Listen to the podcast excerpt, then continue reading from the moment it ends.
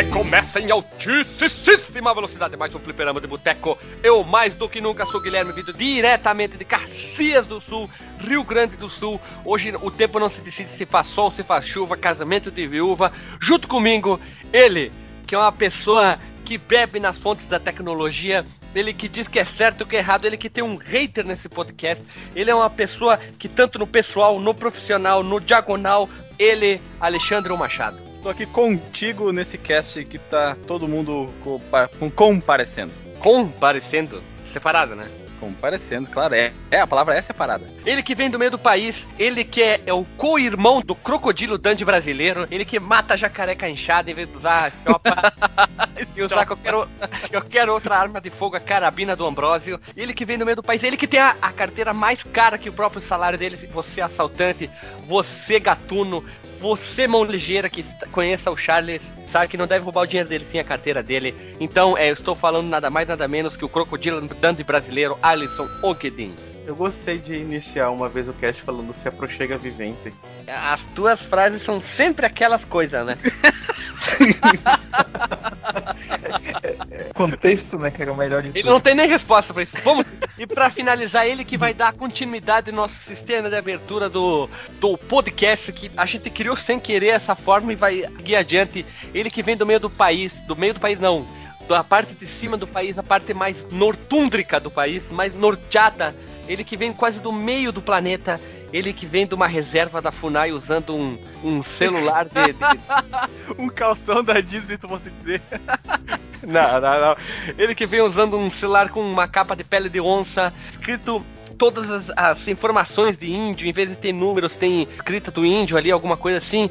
Ele é Marcos Mello. Eu sou tão foda que consigo falar com vocês sem estar nessa chamada. Eu queria saber, quando um, um chefe dos índios ali faz cagada, tem impeachment dos índios? Cara, levando em consideração que eu não vim de uma tribo provavelmente dita, velho.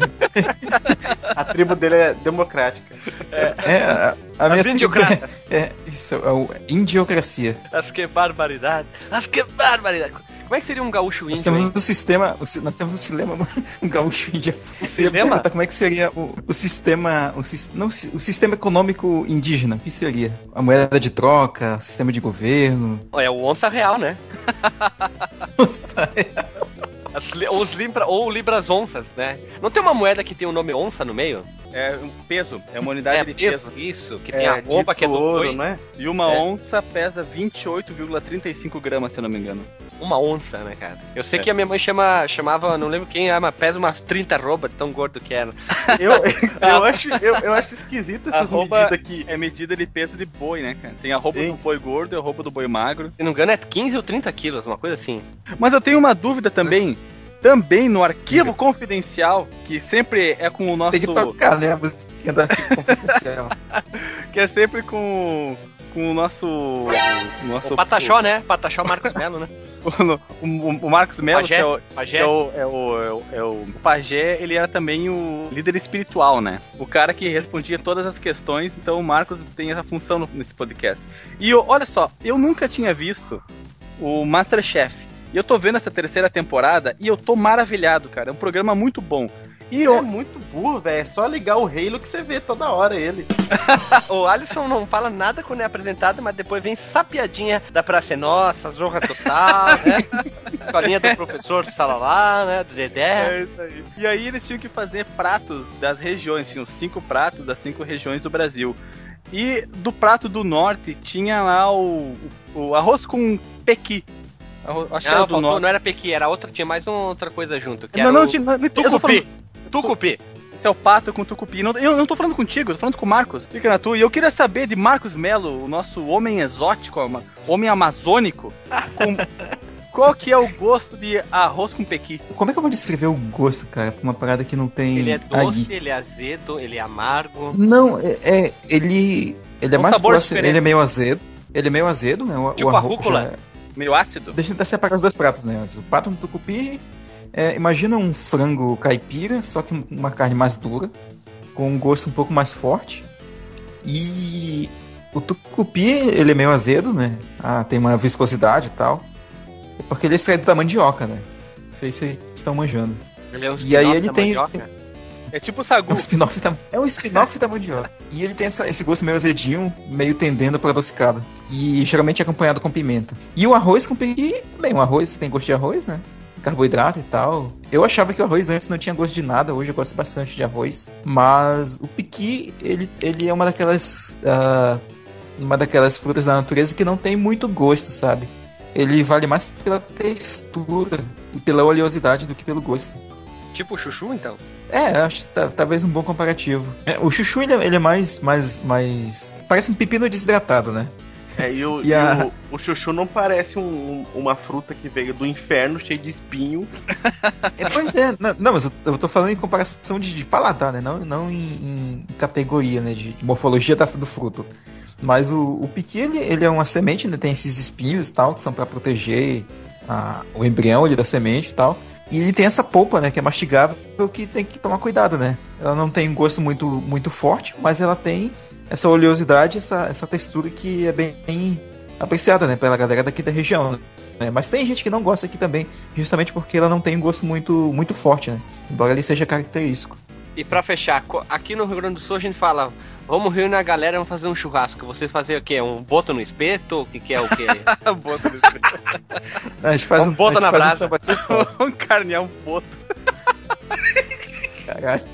Desossar não, não, boto. O não, boto, o que, que é o boto? Cara. O boto é um peixe? O boto é um cetáceo? É um mamífero. É um mamífero.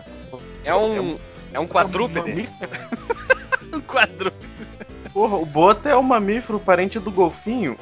É, por isso que eu tô pedindo pra quem não sabe o que, que é um boto. Nem, não, nem... sabia. Não adianta, não adianta. Não, capaz, eu sabia. Claro que eu sabia, é, rapaz. Não, achando que ele, que, que ele era um peixe. O porco Achou que ele era né? parente, parente do, do pirarucu. Por um momento, cara, cara acredita. Pô, inclusive, né?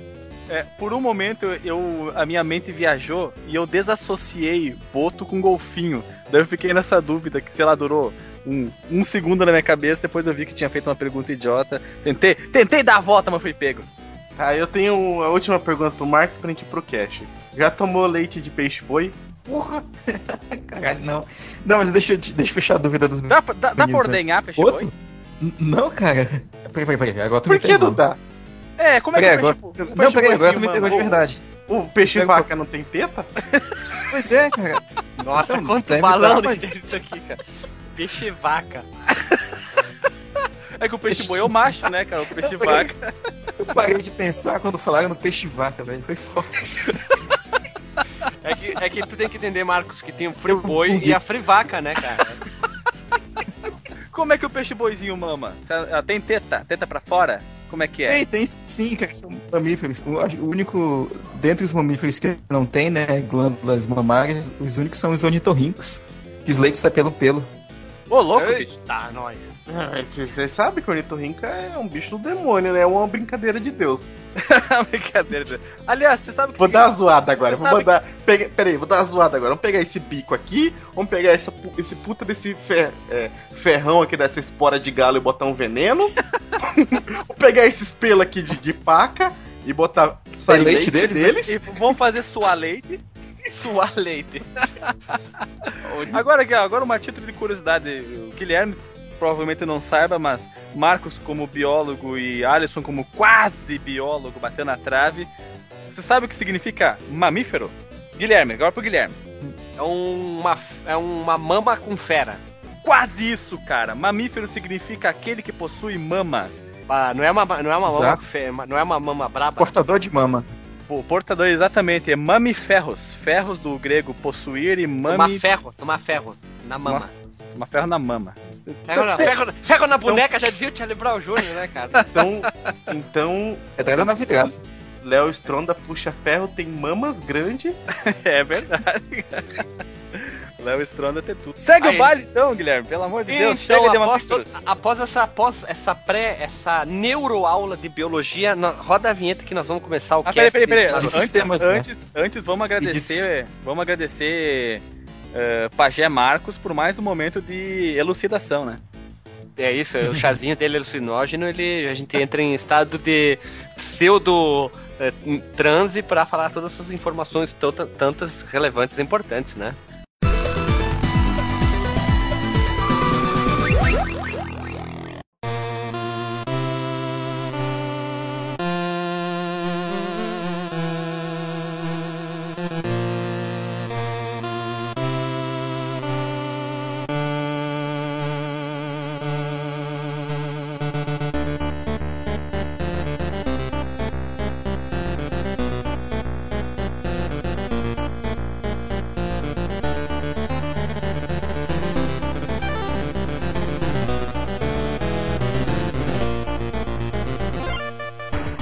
Viemos aqui trazer não um jogo, mas sim os jogos de pinball, os jogos. Gojo de pinball. Guilherme, antes de começar a falar dos gojos de pinball, ah. podia con contar uma história da tua ex-banda tocando Pinball Wizard? Posso, posso, posso. Conta lá então, conta lá. Eu tive uma banda, primeira banda da minha vida, junto com meu irmão e outras três pessoas pessoas, lógico, né? Não eram botos rosas. Banda de botos rosas. Isso.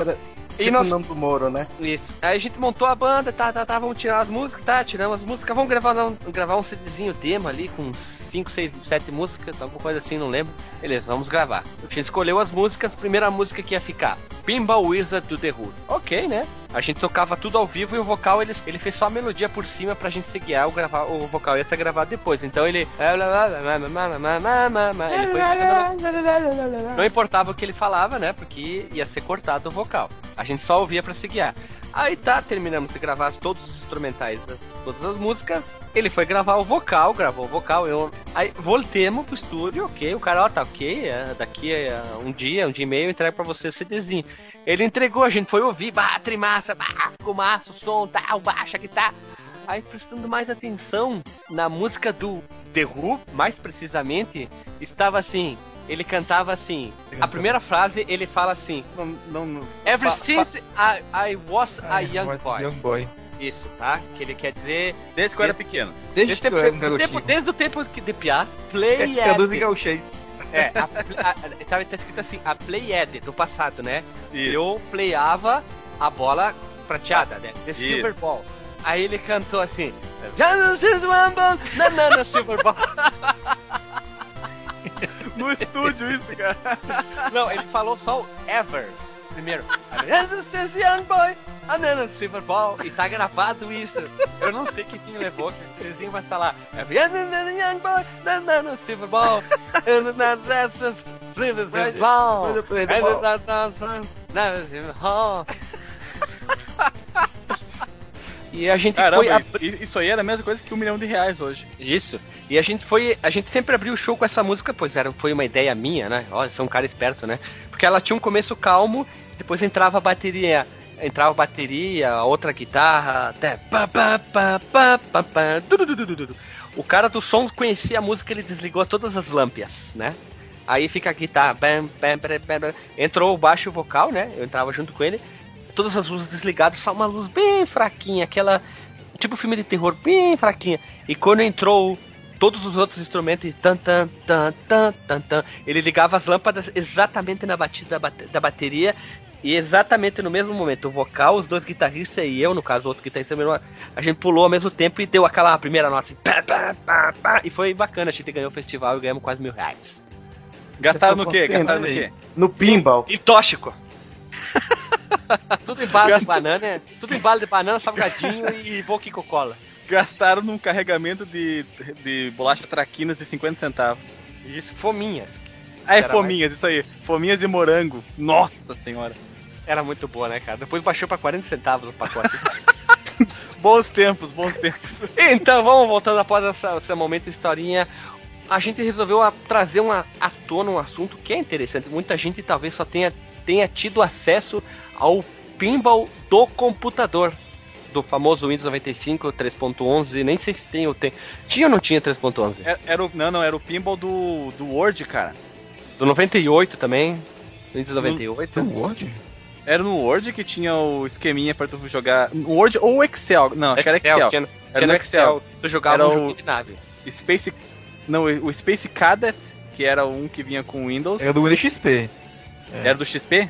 Space Cadet. É, Space Cadet eu acho que eu cheguei no XP, cara. É, eu joguei, ah, é, tá, Space tá. Cadet, como a gente chamava, o, eu joguei no pinball, XP. O pinball do Excel, ele era bem primário o gráfico, não era? Era um fundo preto somente, a, as, as aletas que batiam na bolinha era só um risco.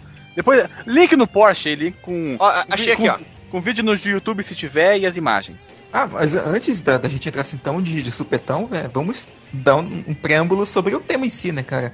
Eu, eu, eu, na minha opinião, o Pinball, ele é o precursor, ele é o prequel dos arcades, cara, o prequel do fliperama. Eu fui ler sobre muita história e teria que voltar, e começar lá do ano de 1800 e algumas coisas, né?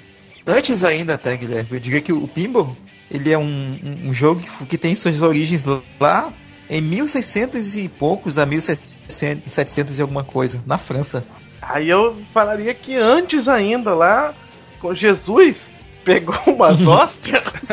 ele tava jogando bocha lá. Jesus pegou né? umas hóstias, cara, olha isso. Aí ele tava jogando ele tava jogando alvo com a hóstia?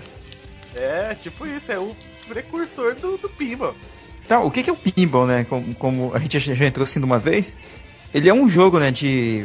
Os americanos, os americanos descrevem como um jogo de arcade, né, mas eu diria que é um jogo eletromecânico, né? É geralmente operado por uma ficha, né, ou uma moeda, e o objetivo é manipular né, uma ou duas bolas de, de, de prata ou de aço dentro de um gabinete dentro de uma ou em cima de uma mesa. O depósito inteiro, né, o dispositivo inteiro, ele é chamado máquina de pinball. E o objetivo é fazer mais pontos, né? Embora alguns modelos modernos, eles tenham inclusive uma linha de história. É, vai ter link na postagem para alguns modelos bem, bem, curiosos, inclusive um do Mario que fica tocando no alto-falante os sistemas do, do jogo e a bolinha vai atingindo os alvos e e o tema vai trocando, vai mudando o tema pro tema do castelo, pro tema do Bowser. É, é bem loucão. E de acordo com a pontuação do jogador e do modelo da máquina, o jogador pode ter recompensas diferentes, né? Desde uma jogada extra até um número diferenciado de pontos. Mas nós temos que voltar para exatamente o ano de 1777. Olha só. Isso é tipo o filme do Tarantino, a gente mostra o, o, que é hoje e depois volta lá pro começo pra come de tudo para mostrar. É, é, quando aconteceu uma festa para o rei Chateau. Chateau, você fala, né? Chateau? Chateu? Se escreve, né? Chateau. Quer dizer castelo. É, Chateau de Bagatelle, a esposa no Chateau Bagatelle, onde que a sensação da festa era um novo joguinho, uma coisa diferente, em que a mesa era uma mesa estreita, meio inclinada, cheia de coisas estranhas, pareciam uns pregos, e utilizavam um, tipo uns tacos com os quais os jogadores atiravam bolas de marfim para as partes mais altas da mesa, onde que tinham e no caso eles faziam pequenas pontuações. Então, no caso, o irmão do rei o apelidou aquele jogo, que era uma sensação, do próprio Chateau, que era Bagatelle. Então, antes de ter esse nome que todo mundo hoje conhece de Pinball, ou pode ter outros nomes, se alguém sabe o que pode ser outro nome de Pinball, tipo, como é que faz Pinball em Portugal? Será que é, é joguinho de bolinha? Uma coisa assim? É joguinho do Pinball, né? Joguinho da bolinha. Que coisa horrível, coitado dos portugueses. Será que tem algum português que ouve o nosso, o nosso podcast? Eu diria mais, coitado, coitado dos amazonenses que nos escutam, né? Bah, esses nunca mais vão ah, vir fora o Marcos, né? Precisava é. um momento um tal de Alisson com H, Alisson Batista, curtiu a página do Fliperão de Boteco, ele é daí de Manaus. Sim, e sim, ele é Você é amigo dele, você e o Rafael Smoke. O Smoke. Olha aí, olha. Eu conheci ele pessoalmente há, há uns anos já. Eu não sabia que ele tinha chegado até nós, não. Neste exato momento ele curtiu a página. Veja você, cara. Abraço aí pro Alisson, então. Ah, mas um comentário que eu queria fazer, Guilherme, é sobre. Ainda antes disso, né, cara, que o conceito do, do, do pinball e do bagatelle, antes disso ainda, ele vem da tentativa de, de pegar jogos que eram praticados é, num campo, né, ou numa arena. Cricket, e... é, beisebol. Pois é, o cricket. Bocha. A bocha antes disso. Vocês que gostam tanto de bocha. Aqui e aí colocar é isso no, no, forte, né, no, né, no espaço pequeno, né? Hum? Isso, exatamente. E aí nessa ideia surgiram outros jogos, como o próprio Patinco, né, mais adiante e tal. E o, o, o próprio Pinball também, que foi uma evolução do, do Bagatelle.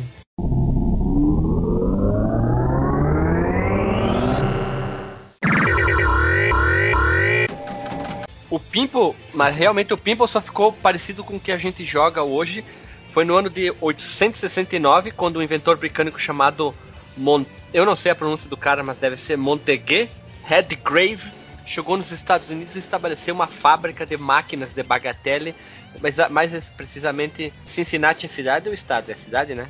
Isso, é na cidade de Cincinnati, no estado de Ohio. Fui procurar aqui, né? Dois anos depois, em 71, Redgrave recebeu a patente americana número 115.357, ou 115.537, pelo aperfeiçoamento do bagatelle que substituíram o taco por um lançador com mola, que ali já ele estava se aproximando do que o pinball é hoje. O jogador arremessava as bolas na mesa inclinada utilizando esse lançador, algo que existe nas máquinas de pinball até hoje, né? Essa inovação tomou, também tornou o jogo mais agradável aos jogadores e até mais rápido. A mesa ainda diminuiu de tamanho e passou a caber em cima de balcões de bar, já com uma visão de comércio, né? Ó, ganha, vamos ganhar dinheiro.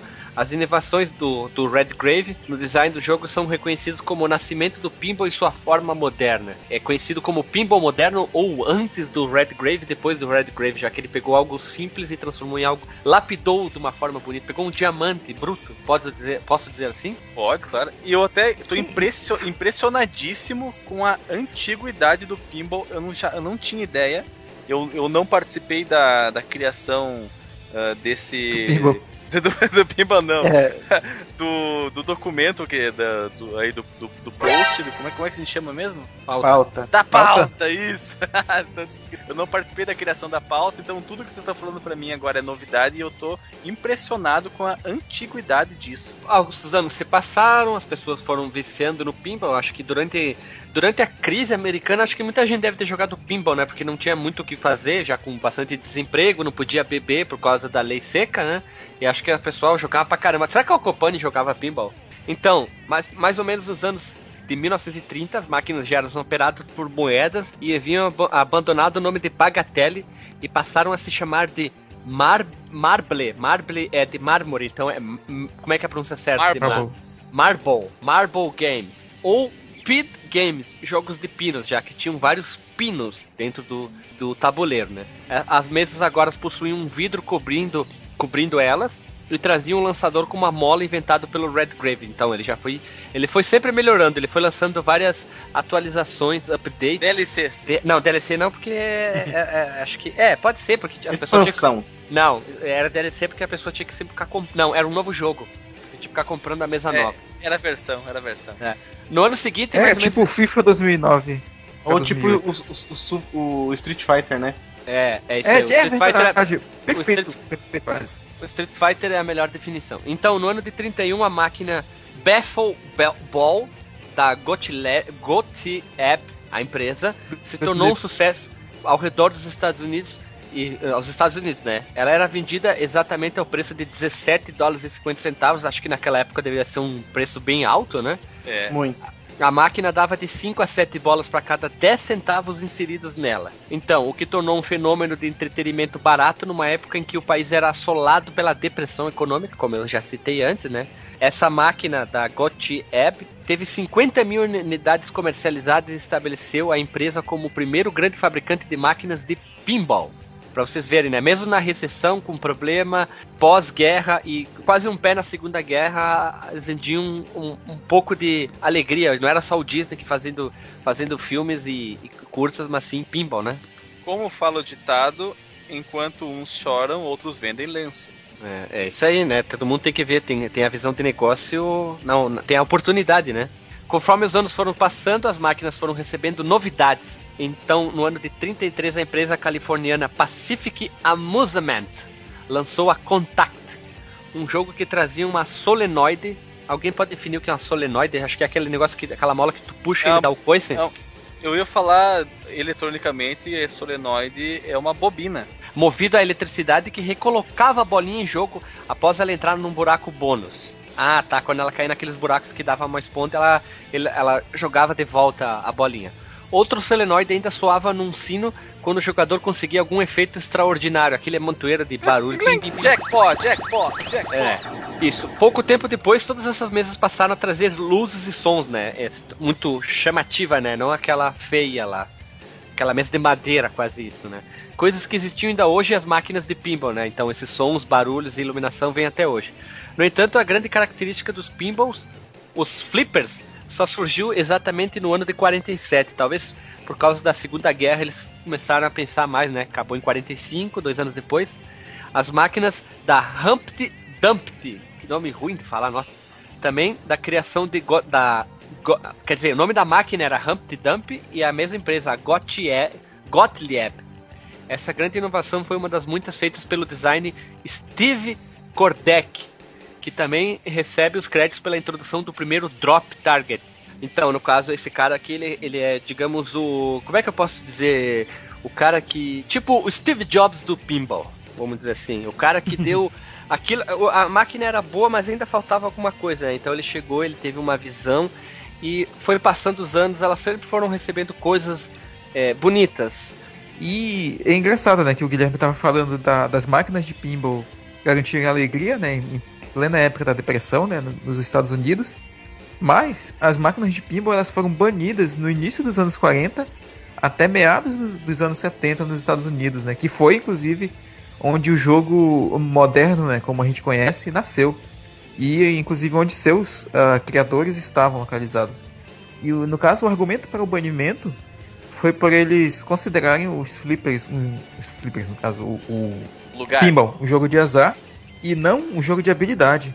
Inclusive, esse foi esse argumento também serviu para que os, as máquinas de pinball fossem banidas também no Brasil. As hum. máquinas não foram elas não foram proibidas, alguns estados proibiram, porque lá tem toda aquela lei dos Estados Unidos que muito estado tem a sua própria lei, não foi no país inteiro. É, exatamente, Nova sim, York, sim, sim, se não me engano, até a década de 70 era proibido mesmo. Se não me engano, a lei, a lei, se não me engano, a lei seca foi no país inteiro, por causa que o país estava quebrado mesmo. Aí a história do Al Capone gira em torno disso, aquele filme Os Intocáveis também é sobre isso. É, o engraçado também é que um dos argumentos que a máquina de pinball ela, ela tornava formas da máfia ganhar dinheiro. Ah, modificando tá, aí, é, tá, aí, tá, tá explicado uma... também. Era uma forma de esquentar a grana deles. Lavagem Exatamente. de dinheiro com pinball. É como, talvez um paralelo disso seria o álcool, né, também. Que, que foi banido na época da lei seca e a máfia teve muita participação né, na, na produção e na importação de álcool, né? Exatamente. Em 1946, o presidente Dutra proibiu o, as máquinas de pinball aqui no país e, consequentemente, a operação dessas máquinas, é, provavelmente por confundi-las também com os jogos de azar, né? como a gente já falou aqui dos caça-níqueis. Durante a ditadura militar, praticamente tudo era proibido. Liberdade de expressão, liberdade de jogar, tudo, né? Durante a Segunda Guerra Mundial, as máquinas de pinball passaram a ser alteradas em máquinas e artwork, para que elas acompanhassem temas de atualidades em vigência, uma das adaptações, né, era aquela parte mais patriota, né, dos Estados Unidos, né, que foi uma que se chamava Vitória, do, Vitória no Pacífico. Inclusive isso servia para dar o apoio moral, né, para as tropas que estavam na guerra, né, combatendo. É como, fazendo mais um paralelo aqui com, com a cultura pop, o desenvolvimento dos quadrinhos, né, que foi muito forte também naquela época por causa da, da do estímulo né, moral tropas que estavam combatendo, né. E para provar o argumento de que pinball era jogo de habilidade e não de azar, a indústria de máquinas operadas por fichas, né? A Coin Operated Music Lobby indicou um rapaz de 26 anos, o Roger Sharp, para jogar diante das câmeras e provar sua habilidade, pois ele era conhecido como o melhor jogador da região. Curiosamente, ele acha ter ganhado por sorte, não por habilidade. Olha só que ironia, né?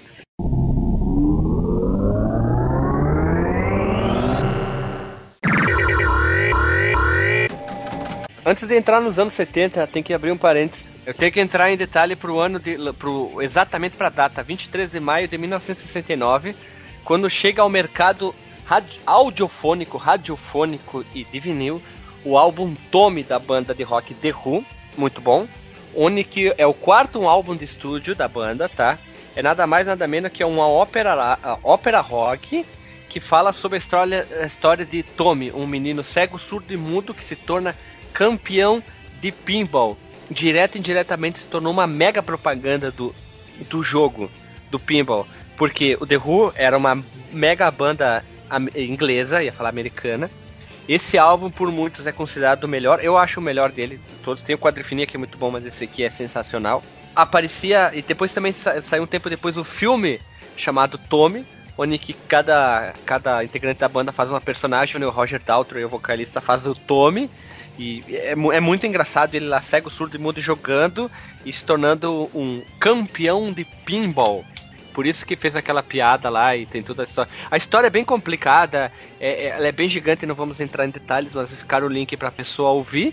Mas vale muito, muito a pena falar isso porque ele tem uma grande importância na história do, do pinball, esse, esse álbum do The Who. E agora entrando na década de 70, né? Uh, a situação do pinball mudaria drasticamente nessa época, né? Primeiro com o invento dos microprocessadores, com ele agora as, as máquinas entravam com tudo na, na era eletrônica, trazendo circuitos, displays digitais, efeitos sonoros e tudo quanto é, que eles podiam inventar e podiam melhorar as máquinas, né?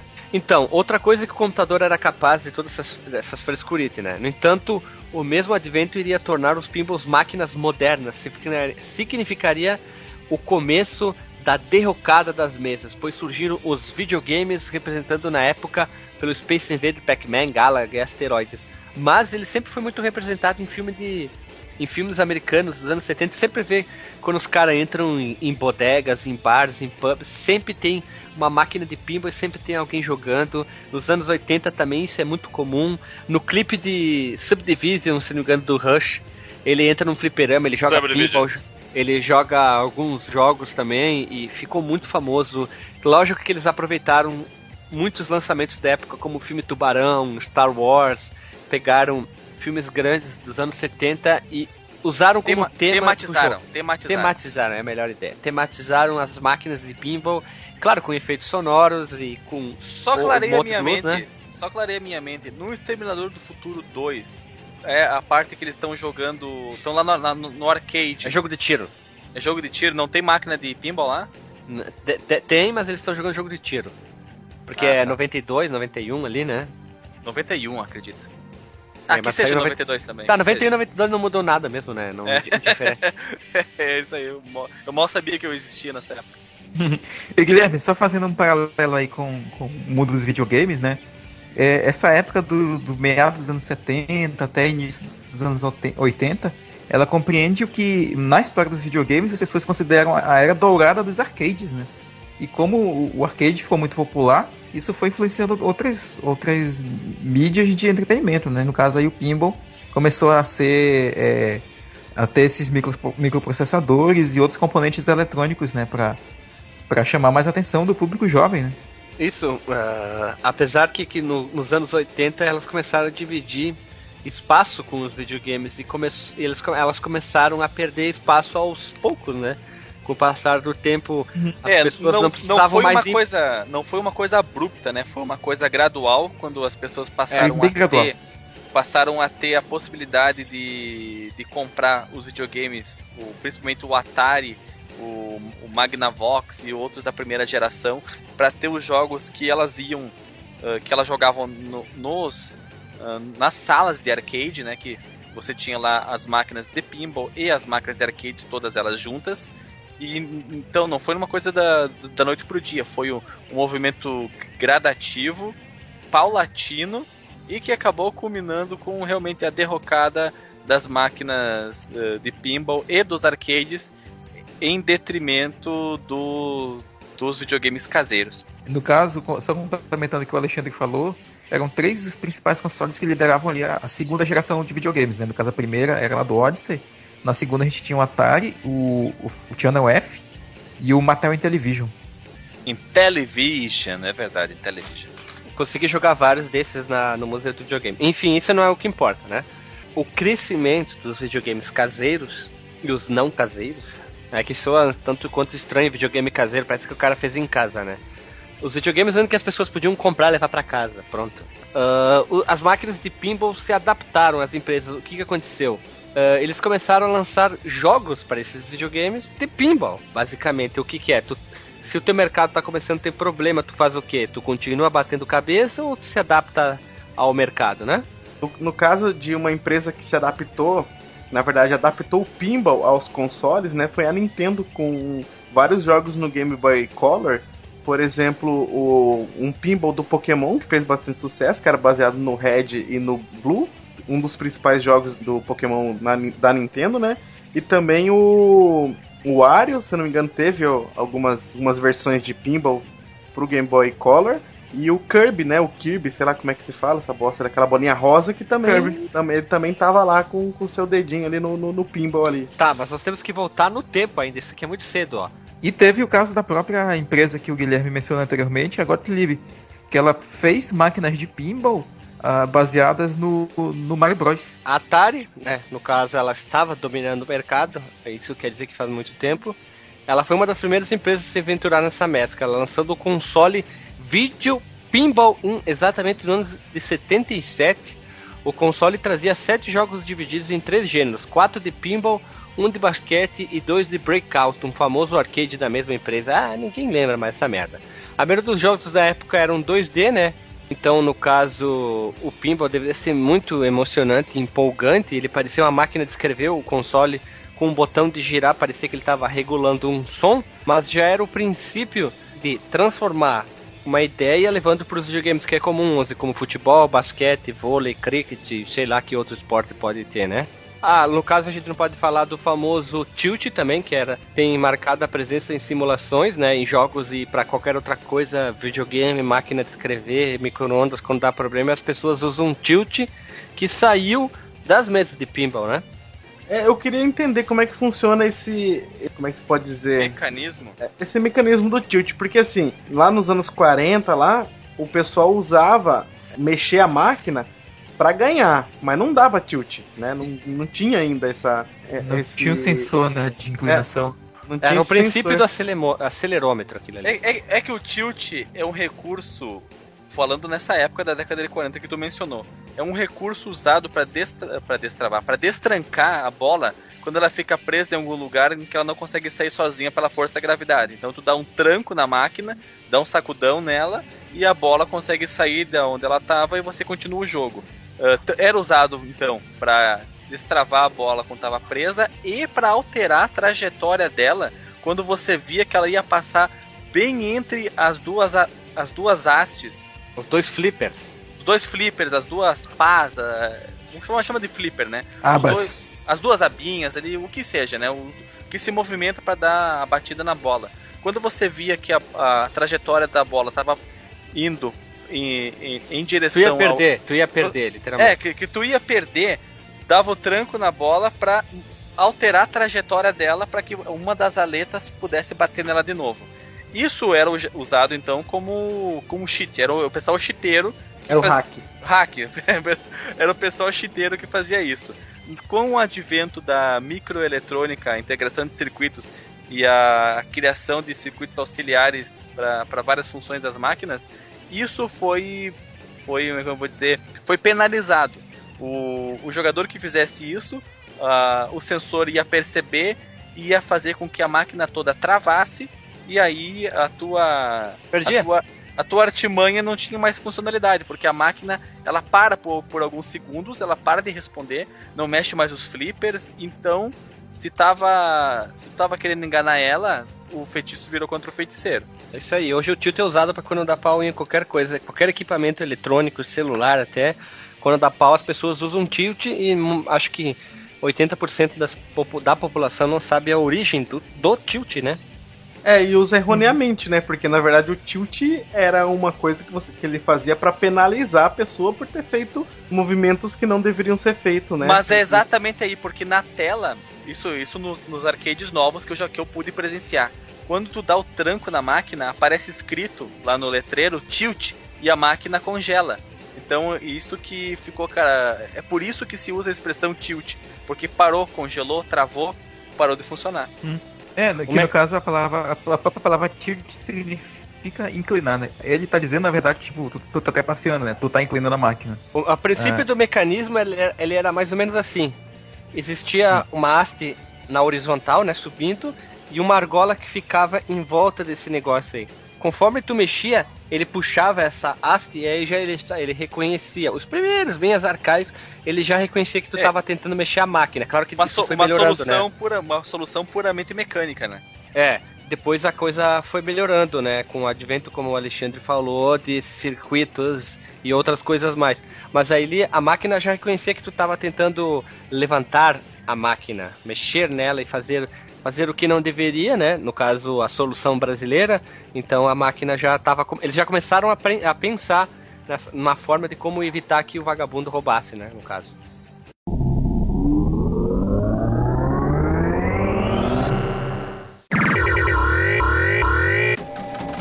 É, e uma, uma das empresas que, que se destacou muito né, na fabricação de máquinas de pinball nessa época do final da década de 70 e início dos 80 foi a Taito, a Taito, criadora ali do, do Bubble Bubble e de outros jogos que a gente já conhece bastante, que talvez um dia a gente fale aqui no, no podcast. E aí alguns exemplos de jogos dela, né? O Shock de 79, o Meteor de 1980, o Fire Action, o Cavaleiro Negro de, Cavaleiro Negro de 1981, o Surshot Shot Rockman, olha, tem um jogo chamado Oba Oba, que eu tô com medo de ver o que, que é, o Titan, Vortex Rally e meio a vários outros. Outras fabricantes importantes também foram a a Goldcheb, né, que o Coisa já falou, o Guilherme falou, né, a Williams, que depois... Coisa! Depois, que depois vai fazer é, carro pra Fórmula 1, né?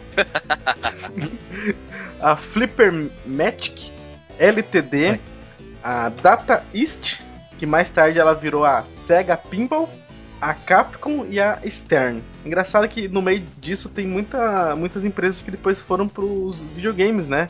A Data East, para quem lembra, só de um exemplo de jogo, é o simulador de sinuca que a gente jogou no Fliperama de Boteco, o Side Pocket. Não, no canal Fliperama. Canal Fliperama. Essas empresas como a Capcom, a Data East, elas tinham uma divisão que era voltada para jogos analógicos, né? Ou para outras coisas como o próprio Pinball e e o Patinco, né, que a gente vai ver no futuro bem mais forte aí com a Konami. Né?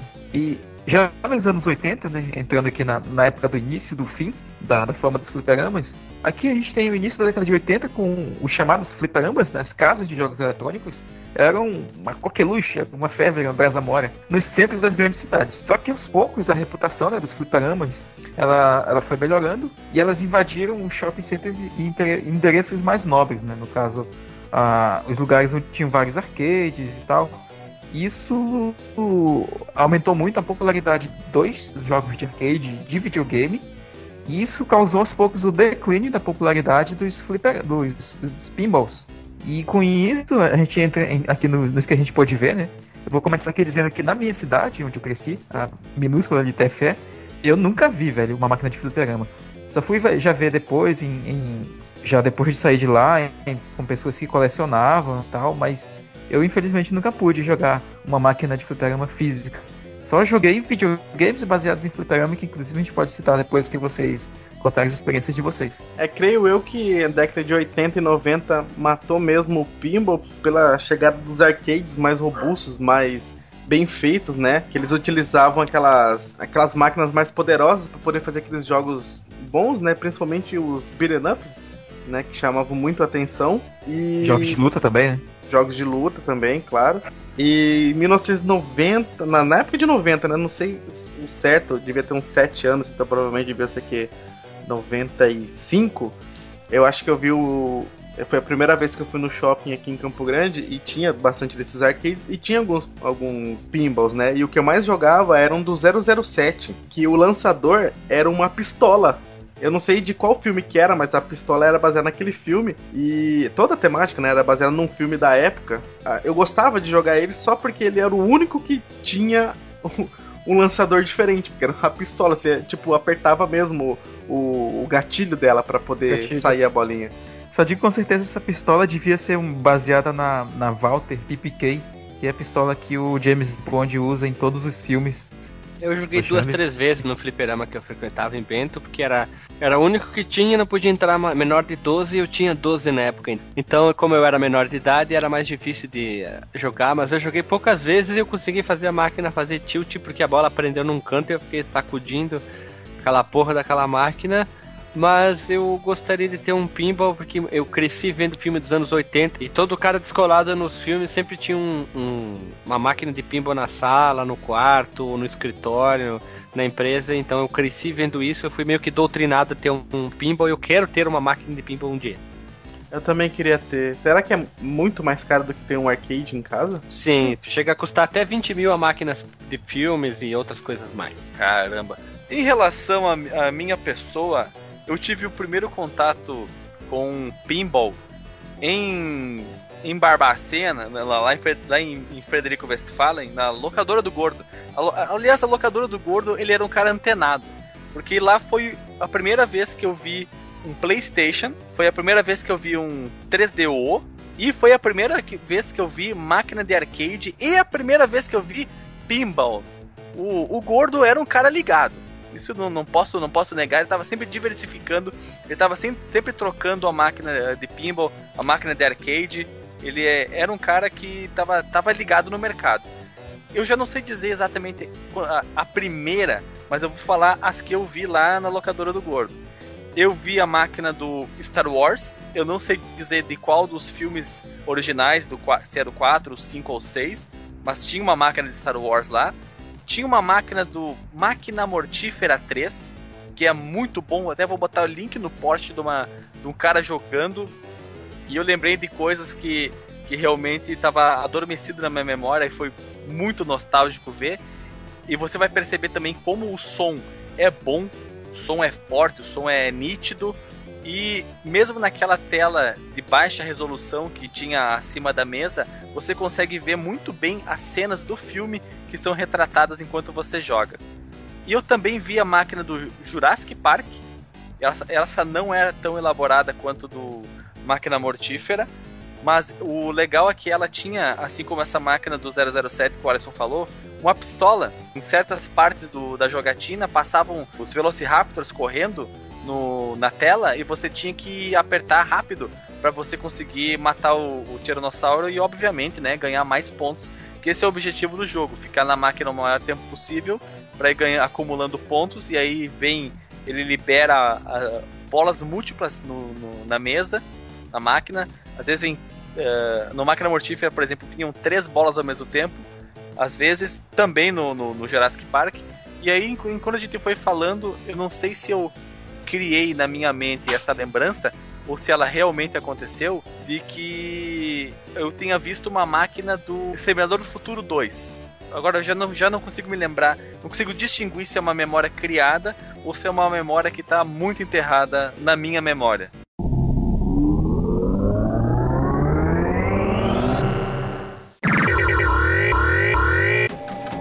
Agora nós vamos falar com uma parte mais interessante, nós, onde nós iremos citar os pinball ou os fliperamas no mundo dos videogames. Vocês presentes aqui chegaram a jogar algum pinball em algum console ou até mesmo no computador ou aqueles computadores modelo máquina de escrever que nós tanto citamos?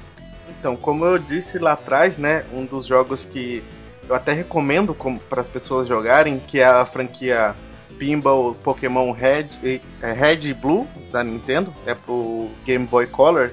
E é, é um jogo muito divertido porque ele não é só o fato de você jogar o pinball, mas dependendo da maneira da pontuação e das coisas que você vai fazendo, né, para ter o fator replay, você vai capturando Pokémon. Aí você completa a sua Pokédex, né, sua Poké Agenda com esses Pokémons. E é uma coisa que eu nunca tinha visto assim em outros jogos do, de pinball, né? Que é um objetivo que faz você ficar repetindo ele, ficar sempre jogando, jogando, jogando para chegar num objetivo final que é completar os 151, no caso. Olha aí. Isso é da época da primeira geração, então, de Pokémons? Sim, como eu disse, é na época do Pokémon Red Blue. Red Blue. Hum. Bem, uh, eu joguei no, nos videogames Pinball somente no Xbox 360 o Pinball FX2. Vocês já jogaram também? Tá disponível na Live Não, Arcade, tem, tá disponível para PC também, é PC e Xbox 360 e recentemente ele foi disponibilizado também pro Sony. E são várias várias máquinas de essa a empresa que produz o, o Pinball FX, ela produz pinballs de, de vários temas, tem Alien versus uh, Alien versus Pinball, olha, PC Predador. Tem o Pinball FX2, em, em, re, realidade virtual, né, em VR, Pinball VR, várias, várias, tem vários. O site deles, o pinballfx.com, traz ali todos os pinballs que eles produzem, com fotos, com vídeos, vale muito a pena. Ô Alexandre, você falou do, do pinball na realidade virtual, mas tem que usar o óculos VR? Olha, vou te dar essa informação em primeira mão, Alisson. Em primeira o, mão, o, tem que usar o óculos Rift. Os Rifts? Óculos, óculos Rifts. É sério mesmo? É, usa o, o Oculus Rift mesmo? Usa, deixa eu passar aqui o link no post com a página do Pinball FX. Os exemplos que eu quero citar são os pinballs da, baseados na série Metroid, né, que é o, é o Metroid Prime Pinball, que foi lançado para o Nintendo DS. Mais ou menos, inclusive, da época do lançamento do, do Nintendo DS, eu acho que foi ali por 2006, faz um tempo que eu não jogo o jogo. Mas ele é um jogo coloridão e tal, tem mas não é tão, tão colorido, ele tem um certo dark, que é característico da série Metroid. Tem as músicas remixadas né, em estilo metal da série Metroid, já vale por isso, já que a, a, trilha sonora de Metroid é muito boa.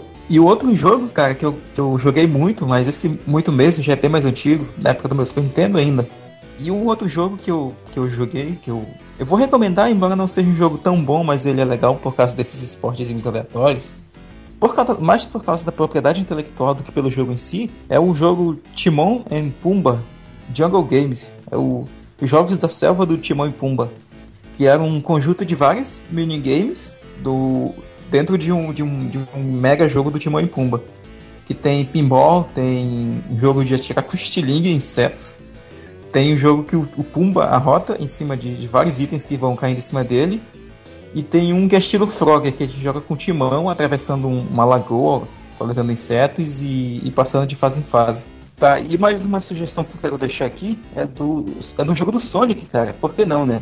Porque o Sonic ele tem uma, uma das habilidades dele é rolar, né? Pra pegar velocidade e disparar à frente. E aí tem esse jogo que é o Sonic Spinball, pra quem jogou no Mega Drive ele combina elementos de plataforma, né, como no caso do Sonic é um jogo de plataforma, só que mais acelerado, e basicamente o cenário fica limitado a, a é como se fosse uma porção de uma fase, o Sonic começa andando tá, e aí ele encontra um disparador no, no começo da fase que manda ele adiante. E, e para quem já jogou Sonic 2 é mais ou menos como se fosse aquela fase do cassino, aquela cassino zone, só que em cada fase que a gente progride tem vários é, tem vários flippers, né? Tem vários itenzinhos que mandam o Sonic para cima, para baixo, pro lado, rebate ele e vai ganhando ponto, o que vai fazer a sua progressão durante a fase. Eu queria fazer mais uma observação que o Marcos falou sobre o Sonic.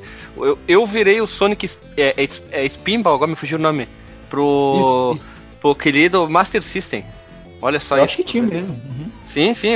Foi um dos poucos Sonics que eu joguei do, do Master. Ele é até até falei que nem o Marcos agora, sim, sim, sim. Ele é muito bom, ele é bem, bem maluco, tem que ficar toda hora apertando o botão pra apertar o, pra bater naquelas. É, eu vou chamar de trumbeca que tem na fase inteira pra ficar ganhando pontos. Ele é um jogo do Sonic, só que dentro daquela maluquice do jogo do Sonic, né? Como eu disse lá no começo, talvez tenha ficado meio atrapalhado, não ficou muito claro, porque a gente não, não, não, não se aprofundou. Existe uma versão do Pinball que acompanha o Windows desde muito tempo. Ela surgiu, essa, esse, esse pinball chamado Space Cadet, vamos falar assim, Space Cadet, surgiu no, no Plus, Microsoft Plus 95.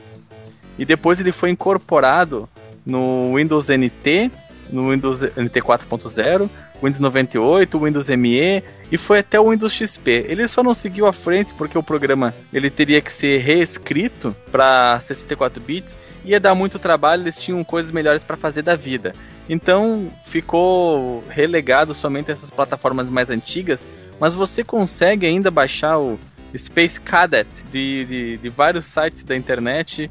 Lá eles têm tutoriais de como fazer para ele rodar em sistemas novos. E eu também havia falado, primeiramente, no pinball do Word, que depois mudei minha opinião para pinball do Excel, mas era pinball do Word mesmo, que você escrevia o, o, escrevia, mudava a fonte, não era aquele. Não era numa uma célula X, numa coluna Y, tu botava um código bem simples, ele pum, abria o jogo, que nem aquele jogo de nave, não era esse aí? Talvez no Excel também houvesse o pinball, assim como no, no Word. Só que eu nunca, se eu não me engano, eu nunca tentei fazer o do Excel. Eu só fiz os truques do Word. Mas é um pinball muito, muito primitivo.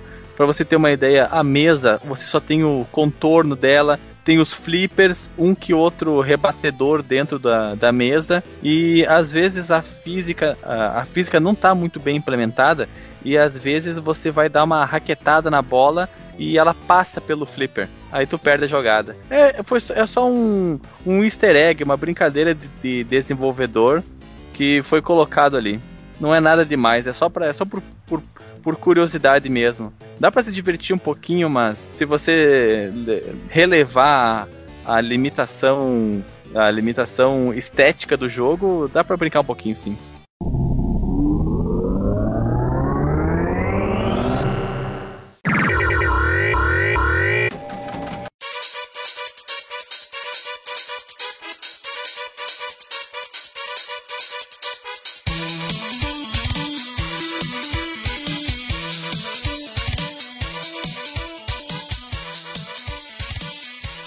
Então, pessoas, após todo esse defenestramento de informações sobre um jogo, uma categoria, um mundo, uma, uma, uma família de jogos chamado Pinball, ou como você queira chamar, os flippers, os fliperamas, a gente veio aqui para terminar, fazer um encerramento, dar um tchau, falar algo importante. Eu, Guilherme, não tenho mais nada a falar, porque eu já falei demais, mas quem quiser mandar um e-mail, manda um e-mail para quem?